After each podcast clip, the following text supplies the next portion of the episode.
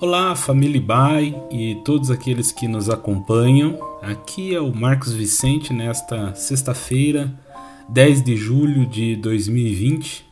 Durante essa semana nós meditamos no tema Pequenos Gestos, Grande Diferença e hoje eu gostaria de meditar com você no texto de Efésios, capítulo 4, versículo 29. Diz assim as Escrituras. Nenhuma palavra torpe saia da boca de vocês, mas apenas a que for útil para edificar os outros, conforme a necessidade, para que conceda graça aos que a ouvem. Esse capítulo do Efésios, o 4, começa com o apóstolo Paulo rogando para que a gente viva uma vida de maneira digna da nossa vocação.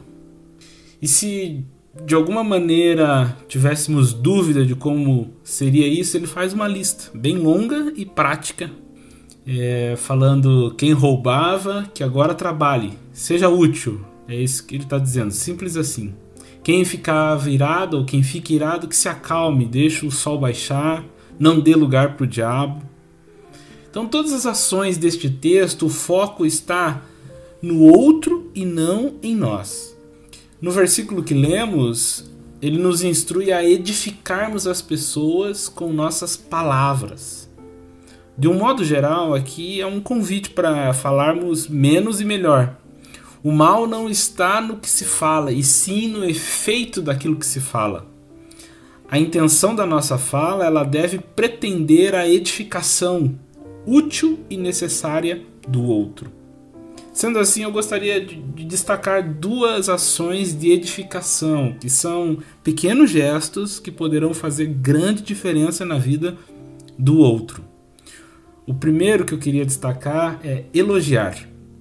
Olha, por mais incrível que pareça, às vezes nós somos mesquinhos com os elogios para as pessoas que nos rodeiam. E no exercício de edificar, de construir alguém com as nossas palavras, elogiar é uma via obrigatória. Em Provérbios capítulo 15, no versículo 4, diz que as palavras bondosas nos dão vida nova, porém as palavras cruéis desanimam a gente. Eu não estou falando de bajulação, porque isso seria manipulação, elogio para benefício próprio. Eu estou falando em encorajamento, destacamento de uma ação, de uma característica percebida. Palavras que edificam são palavras de encorajamento. Só que para que um elogio seja efetivo e conceda graça aos que o ouvem, ele precisa ser feito com regularidade e especificidade. Quanto mais específico formos no encorajar as pessoas, maior será o impacto do encorajamento sobre elas. Fica aqui o desafio de elogiarmos as pessoas que estão próximas, salientando os detalhes. Este é um pequeno gesto que faz grande diferença. A segunda ação que eu gostaria de destacar é o de corrigir. Elogiar e agora corrigir. A correção ela pode ser tanto poderosa como perigosa.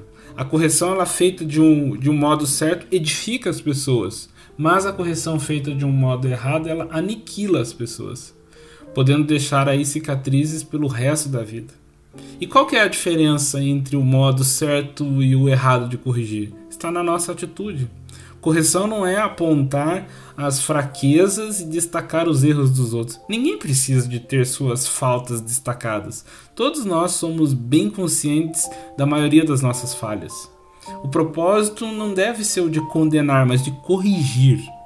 O foco é sempre o aperfeiçoamento do outro e não a punição e exposição. Uma palavra de correção, ela é efetiva quando ela está carregada de amor.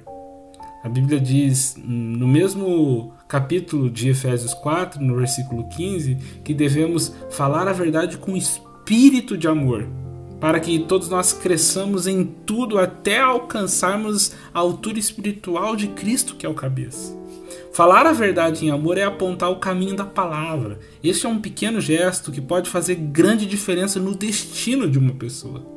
Portanto, oremos para que a nossa palavra edifique através do encorajamento, seja útil e necessária através da correção, fazendo grande diferença na vida das pessoas.